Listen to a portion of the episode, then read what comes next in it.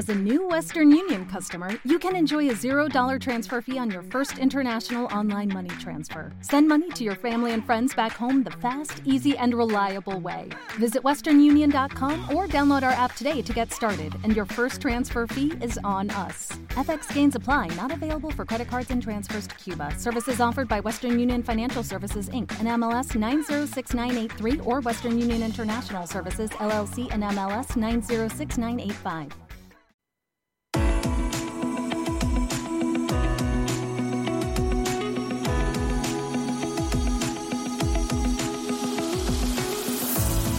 Los desayunos de Capital Intereconomía.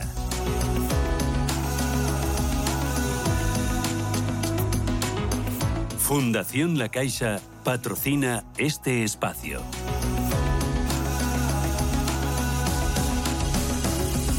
Un espacio en el que hoy, en Desayunos Capital, vamos a hablar de la valoración de compañías. Lo hacemos con José Manuel Castellano. José Manuel, ¿qué tal? Buenos días. Buenos días. Que es director de valoración de empresas y sostenibilidad de Sociedad de Tasación. ¿Por qué valorar compañías? Ahora lo hablábamos antes eh, fuera de micrófono cerrado. ¿Por qué eh, una empresa, un cliente os llama para valorar una empresa? Bueno, pues porque una empresa es un activo y todos los activos, pues en uno u otro momento existe la necesidad de valorarlos, ¿no? Y concretamente eso que llamamos empresas es un conjunto de activos cuya finalidad es pues producir un, rendimiento en el tiempo a través de la actividad de la empresa. Entonces esto eh, hace que el valorar una empresa sea un ejercicio que no es fácil y muchas veces eh, no es adecuadamente enfocado porque se confunde lo que es el valor digamos tangible de los activos de la empresa, pues sus inmovilizados, ¿no? De todo tipo. Eh, y realmente el valor de una empresa tiene bastante más que ver con lo que esa empresa es capaz de hacer en el futuro. Por eso existe una metodología que no es, no es, no es, no es fácil, ¿no? Eh, para poder valorar estas empresas y eso es lo que aplicamos en Sociedad de Tasación pero entiendo que eh, una persona o una empresa os pida una valoración porque va a haber un reparto entre socios, porque simplemente quieres saber cómo está tu compañía frente al conjunto del sector, porque quieres tener negro sobre blanco, porque eh, estás a punto o estás pensando en hacer una alianza corporativa, una compra de activos. Eh, esos son los motivos que llevan a cualquier compañía o a cualquier directivo a llamar a la sociedad de tasación y decir, oye, necesito poner negro sobre blanco. Así Así es, así es. Hay distintas finalidades, ¿no? Eh, has mencionado las más frecuentes. Eh, podríamos distinguir un poco entre cuando es la empresa la que aborda su propio ejercicio de valoración y cuando son los socios de la empresa los que quieren abordar este ejercicio para llegar al valor de sus acciones. ¿no? Y bueno, detrás de esto pues hay finalidades pues muy habituales, como por ejemplo si hablamos de eh, operaciones entre socios, pues eh, socios que se planteen vender las empresas o por el contrario inversores que planteen comprar las empresas, lo cual se hace a través de la compraventa de las acciones y para poder valorar correctamente esas acciones, pues es necesario valorar la empresa. Luego hay otras finalidades que pueden nacer no directamente de los socios, sino desde el ámbito de la propia empresa. Por ejemplo, empresas que pueden estar estudiando algún tipo de operación corporativa o de un proyecto de inversión. También nosotros no solo valoramos empresas, sino proyectos de inversión concretos de empresas o líneas de negocio. Todo esto, insisto, tiene una técnica, una metodología, un conocimiento necesario y por eso pues es necesario que para llegar a establecer correctamente el valor de las empresas, de, de los proyectos de las empresas, pues se haga a través de un profesional adecuado. Eh, cuando hablas de valoración de empresas, yo me imagino el Excel con los tres, cinco últimos ejercicios, con activos, con pasivos, con cambio de monedas, con eh, posibles eh, compras, con flujos de caja. ¿Cómo, ¿Qué herramientas utilizas para valorar una compañía? Claro. efectivamente, es un ejercicio que, que, mucho recae en lo cuantitativo. Utilizamos pues modelos pues con una cierta sofisticación para hacer esto, ¿no? Y también es muy importante las fuentes informativas, pues para poder proyectar escenarios macroeconómicos que pueden afectar a la empresa de una u otra manera, ser capaz de, tratar la probabilidad de estos escenarios y todo esto ser capaz de aterrizarlo de forma específica en cómo puede afectar a una empresa en el futuro con la dificultad que eso conlleva. Por eso, Eh, vamos a ver, a un número puede llegar cualquiera con cualquier hoja de cálculo, pero eh, es muy importante el cómo se llega a ese, a ese número. Eh, hay por ahí pues informes de valoración de empresas que se hacen pues a través de internet donde pues se envían los balances, cuenta de resultados y prácticamente en tiempo real pues uno recibe algo que se le vende como un valor de empresa. Es un número, pero no es la forma desde luego adecuada de hacerlo. Nosotros como hacemos nuestras valoraciones de empresas de una forma que hay un analista eh, específico para hacer esto, un analista que tiene una interlocución con la compañía, un analista que tiene además otro tipo de fuentes informativas distintas a las de la propia compañía para poder contrastar y esta es la forma en la cual el resultado al que llevas realmente tiene alguna validez. Entiendo que hay que mirar la parte cuantitativa, pero también la parte cualitativa. Uno debe estudiarse bien la compañía, pero también el entorno en el que se mueve, cómo está la competencia. No es lo mismo que eh, si recientemente ha habido una gran operación en su sector eh, con una valoración muy elevada, a que si hay años de sequía con ningún movimiento corporativo. Hay otros muchos elementos que tenéis que tener en cuenta. Sin duda el análisis del sector en el que opera la empresa, no solo desde el punto de vista del mercado empresarial, que también naturalmente influye, sino desde el punto de vista de la actividad de la empresa. No es lo mismo pues que la empresa sea una de las líderes de ese sector en una geografía concreta, que no sea eh, el líder ¿no? de cara a, su, a sus expectativas de, de futuro. Por eso es muy importante el conocimiento lo más profundo posible de la empresa de cara a que esa valoración, pues yo diría que realmente sirva para algo. Porque, claro, antes me preguntabas por la finalidad, ¿no? Si yo quiero valorar mi empresa, por ejemplo, para una compraventa, eh, después de esa valoración va a venir una negociación, claro. Entonces, mm, ¿de qué me sirve a mí tener un papel que diga que la empresa vale lo, que sea si no puedo argumentarlo? Si voy a llegar a la negociación y la otra parte va a sacar otro número distinto. Entonces, el disponer de un buen informe de valoración es lo que te da esas armas para que en una negociación puedas esgrimir argumentos, argumentos capaces de, en ese proceso de negociación, pues bueno, pues, pues posicionar el, precio final de la transacción más de la forma más acorde a los intereses de quien lo está defendiendo. ¿Y se puede pedir una valoración de la compañía si no hay ninguna finalidad, simplemente porque quiero saber cuánto vale mi empresa? Por supuesto, y, y no solo por un tema, digamos, de curiosidad, es que el, ejercicio necesario para valorar una empresa muchas veces, y esto es una, algo que nos sucede frecuentemente en nuestra actividad de valoración de empresas, hace que la propia empresa descubra lo que técnicamente llamamos sus drivers de valor. ¿no? lo que queremos decir con esto. Pues e, e, esas acciones de la empresa, esas políticas que puede tomar de tipo de marketing estratégico, financieras, que realmente tienen una influencia significativa en su valor es relativamente habitual cuando hacemos nuestros informes que eh, el cliente descubre que determinados aspectos que sí tienen una incidencia importante en el valor de la empresa los han descuidado absolutamente en su gestión y en su estrategia. Por lo tanto, yo mm, sinceramente recomendaría a cualquier empresa, no necesariamente una empresa muy grande. Eh, nosotros, la mayor parte de nuestros clientes son empresas medianas. Eh, hacer este ejercicio porque es muy útil, no solo por el saber cuánto vales como un número finalista, sino porque el proceso para llegar a ello descubre muchas cosas. ¿Y es importante conocer al equipo directivo para eh, poner, eh, eh, para que la valoración sea todavía más afinada? Bueno, esto es algo que, a ver, Claro, evidentemente en una empresa el equipo directivo, el management, condiciona naturalmente lo que la empresa puede hacer en el futuro.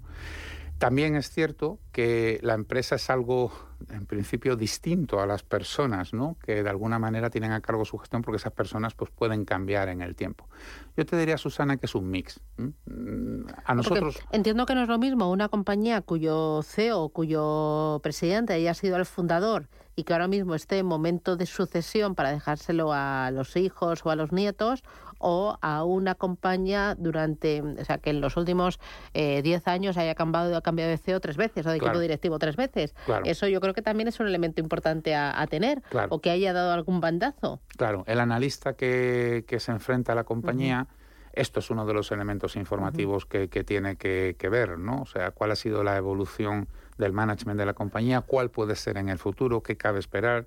No es lo mismo compañías que a lo mejor, por ejemplo, no tienen un plan estratégico ni nada parecido y realmente lo que hacen pues va muy condicionado al personalismo de quien en ese momento tiene a cargo su gestión que empresas que sí lo tienen y por lo tanto hay una base sobre la cual el analista puede ver eh, la actuación futura de la empresa.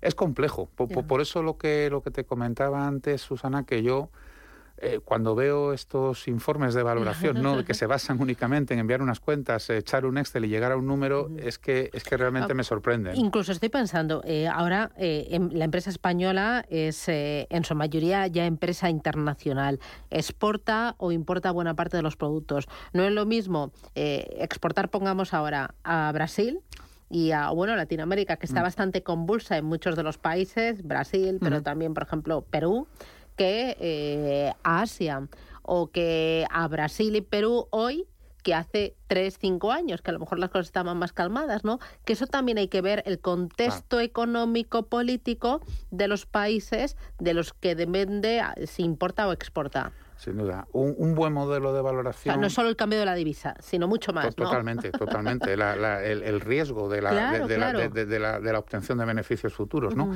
Es un buen modelo de valoración, lo contempla. la metodología de valoración de empresas es algo que, está bastante avanzado.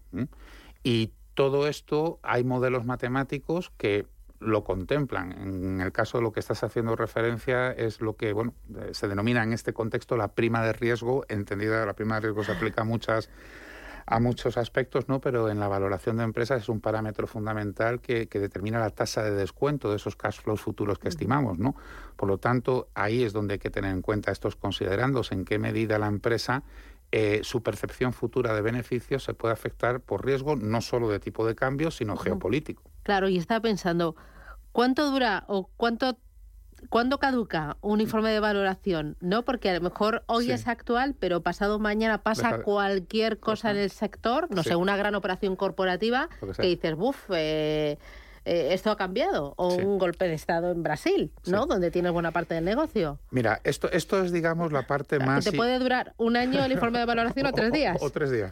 Esta es la parte más, más incomprensible de, lo que hacemos, ¿no? Pero claro, vamos a ver, en, la empresa tiene un valor que cambia en el tiempo, pero eso es así por esencia de lo que es una empresa. Una empresa es una persona, una persona jurídica, pero una persona. Entonces, lógicamente, lo que vale una persona está absolutamente condicionado a lo que sucede en su entorno. Y no vale, una empresa no vale lo mismo hoy que mañana y que pasado. Claro. O que dentro de un año. Es cierto que si las circunstancias no son excepcionalmente cambiantes, pues el valor puede, puede permanecer relativamente estable. O hay sectores donde los digamos, drivers de valor de esos sectores no cambian sustancialmente o no suelen cambiar, pero pueden cambiar. Tú dices caducidad. Vamos a ver, como tal, un informe de valoración de empresas no tiene una caducidad. Nosotros entendemos que un periodo de un año es un periodo razonable con el cual se deberían reevaluar los, los propios parámetros del modelo y, naturalmente, esas hipótesis que se han hecho de, evaluación. Pero bueno, por ser un periodo, digamos, estándar, mm, ni muy largo ni muy corto. A nosotros también nos sucede que clientes que han hecho informes de valoración de empresa con nosotros, cuando identifican que ha sucedido algo, mm, algún acontecimiento significativo como los que estás mencionando, vuelven a contactar con nosotros para decir, oye, necesitamos una actualización de este informe. Y eso es algo que nosotros tenemos eh, contemplado. Oye, hay un elemento más, la sostenibilidad. Que una empresa tenga una estrategia de sostenibilidad em, eh, diseñada, implementada, medida, supongo que será eh, un punch para ese informe de valoración. Sin duda, es clave. De hecho, por eso en Sociedad de Tasación desde hace algún tiempo ya hemos hecho un gran esfuerzo en, evaluar la sostenibilidad no solo para los inmuebles, que también por supuesto, sino también para las empresas. Y hemos desarrollado una serie de metodologías, de herramientas, de informes específicos para evaluar la sostenibilidad de las empresas. Y como tenemos este know-how este y estos medios, somos también capaces de llevarlo a nuestros modelos de valoración. Es cierto que todavía mm, es un poco, a ver, prematuro igual no es la palabra, pero sí, eh, es decir, está claro que eh, la actuación más o menos sostenible de una empresa es algo que condiciona su valor futuro. Y eso lo hablamos en todos los ámbitos, en medio ambiente, en gobernanza, y también social. El aspecto social, el ASG que se conoce, ¿no? E, está claro que eso condiciona su futuro. El tema es en qué medida actualmente el mercado está pagando eso. O sea, en qué, eh, si eso está en precio realmente.